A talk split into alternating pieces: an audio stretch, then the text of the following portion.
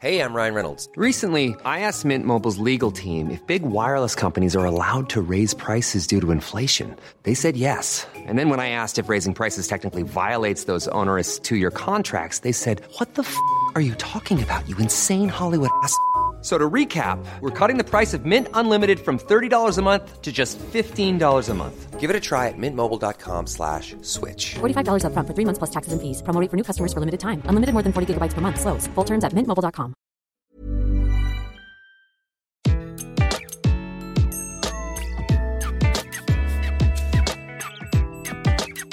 Bonjour, je suis Gaël Châtelain, bienvenue sur mon podcast Happy Work, le podcast qui va vous parler de bien-être au travail et surtout de la manière dont vous allez pouvoir l'améliorer chaque jour. Cette semaine, je vais vous parler d'une maladie largement répandue dans nos entreprises, la réunionite aiguë. Oui, cette maladie qui consiste à passer son temps en salle de réunion. Ça vous a manqué pendant vos vacances? Eh bien oui, c'est la rentrée, en tout cas pour moi. Et comme 75% des salariés français, j'ai pris une pause cet été. Non, non, ne vous inquiétez pas, je ne vais pas vous raconter mes vacances dans le détail. Elles étaient formidables, mais ce n'est absolument pas le sujet de ce podcast. Bref, c'est la rentrée, et après avoir rechargé nos batteries à bloc, c'est l'occasion rêvée pour faire de vrais changements dans notre quotidien au travail. Et je vais vous en proposer un qui va, je pense, vous parler. Et si, à l'occasion de cette rentrée, nous nous attaquions à l'un des fléaux dans nos entreprises, les réunions Savez-vous combien de temps un salarié français passe chaque année en réunion en moyenne? Non? Eh bien, c'est 24 jours par an. Et non, ce n'est pas le nombre moyen de congés qu'un salarié français prend chaque année, c'est le temps passé chaque année en réunion. Cette étude de l'IFOP m'a déprimé, si, si, je vous assure. Vous vous rendez compte, 24 jours Mais il y a pire dans le résultat de cette étude.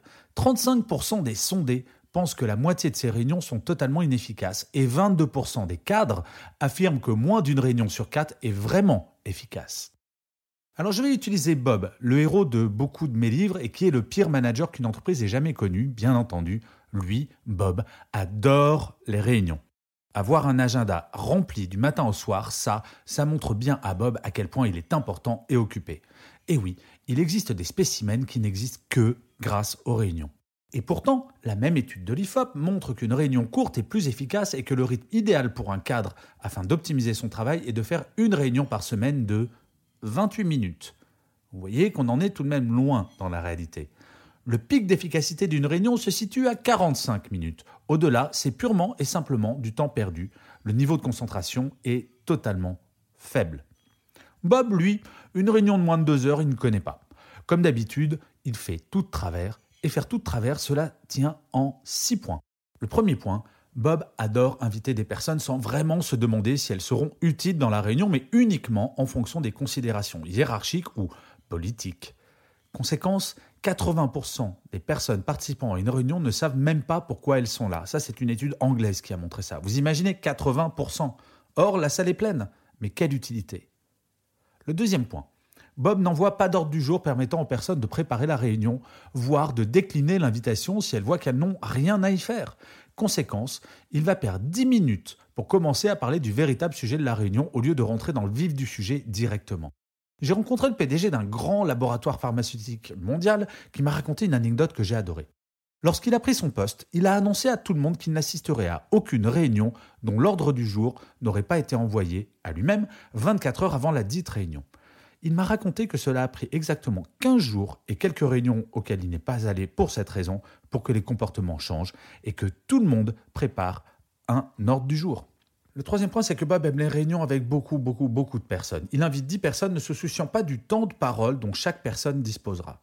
La conséquence, c'est qu'au-delà de 5 personnes dans une réunion, cela ressemble plus à un meeting qu'à un échange. En effet, au-delà de 5, le niveau d'écoute et le temps de parole de chacun sera extrêmement faible et ainsi les échanges n'existeront pas ou seront limités et il n'y aura aucune créativité. Bref, toute réunion avec plus de 5 personnes, oubliez. Le quatrième point, c'est que pendant la réunion, Bob coupe la parole et n'écoute pas grand-chose. La conséquence, sans écoute de la part de Bob, pas de créativité, pas de motivation des autres, Bob ferait mieux de rester dans son bureau. Et ça, j'en ai fait des réunions comme ça. Enfin, en tout cas, j'y ai assisté. en fait, il s'agit juste d'un monologue d'une personne qui va exprimer quelque chose. Parfois, le mail, c'est pas mal. Je n'aime pas beaucoup, mais quand il s'agit de faire passer une information longue à un grand nombre de personnes, autant faire un mail plutôt qu'une réunion avec beaucoup de personnes et sans échange. Le cinquième point, c'est que Bob ne conclut pas la réunion par un résumé de ce qui s'est dit et ne fait pas de plan d'action concret. La conséquence, c'est que tout le monde sort de la réunion en ayant une perception différente de la réunion et de ce qui s'y est dit. Tout le monde a une opinion différente. Sans résumé final, chaque personne, du fait de son point de vue personnel, va retenir une partie différente, alors que le principe même d'une réunion est de mener tout le monde vers un même objectif. Conclure une réunion avec un point d'action concret, c'est absolument fondamental. Le sixième et dernier point, c'est que Bob ne fait jamais de compte-rendu de réunion. La conséquence, quel que soit le niveau d'attention lors d'une réunion, un individu retiendra au maximum 50% de ce qui est dit. Sans compte-rendu, la probabilité que les personnes autour de la table fassent ce que Bob attend est quasiment nulle. Vous voulez réduire le nombre de réunions? Rapidement, j'ai un petit truc que j'ai appliqué avec l'une des présidentes d'une entreprise où je travaillais. Exiger que tous les points ci-dessus soient respectés, mais surtout le dernier, la rédaction d'un compte-rendu. Nous avions exigé que la personne qui a organisé la réunion rédige dans la demi-heure suivant la fin de cette réunion le compte-rendu de celle-ci et l'envoie aux participants. Nous avons toutes et tous dans notre carrière rédigé des comptes-rendus de réunion, n'est-ce pas?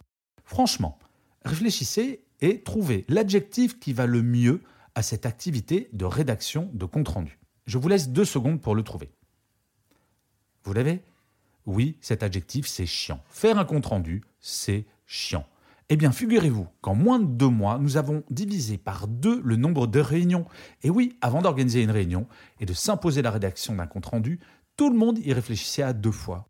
En conclusion, la peur de l'agenda vide est une réalité pour Bob. Au-delà du fait qu'il n'a plus de temps pour son équipe, à minima, s'il fait des réunions, il est impératif qu'elles soient efficaces. Mais, à mon sens, au maximum, un manager devrait avoir une seule réunion par jour. Au pire, une le matin et une l'après-midi, et privilégier des méthodes de communication bilatérales en utilisant deux choses que l'on a parfois tendance à oublier. La première, c'est pieds, pour aller voir les personnes qui se trouvent souvent dans le bureau d'à côté. Et la deuxième ressource, le téléphone, histoire de se passer d'une réunion en organisant par exemple une conférence téléphonique qui généralement est beaucoup plus courte qu'une réunion physique. En réduisant le nombre de réunions à deux maximum par jour, au début, les managers qui adorent avoir des agendas pleins vont hyper angoisser. Mais petit à petit, voyant qu'ils auront plus de temps pour réfléchir, pour se consacrer à d'autres choses et surtout pour gérer et passer du temps avec ces équipes, ils vont adorer. Je vous remercie d'avoir écouté cet épisode de Happy Work. Je vous dis à la semaine prochaine et d'ici là, prenez soin de vous. Planning for your next trip? Elevate your travel style with Quince. Quince has all the jet-setting essentials you'll want for your next getaway, like European linen, premium luggage options, buttery soft Italian leather bags, and so much more. And it's all priced at 50 to 80% less than similar brands. Plus, Quince only works with factories that use safe and ethical manufacturing practices. Pack your bags with high-quality essentials you'll be wearing for vacations to come with Quince. Go to quince.com slash trip for free shipping and 365-day returns.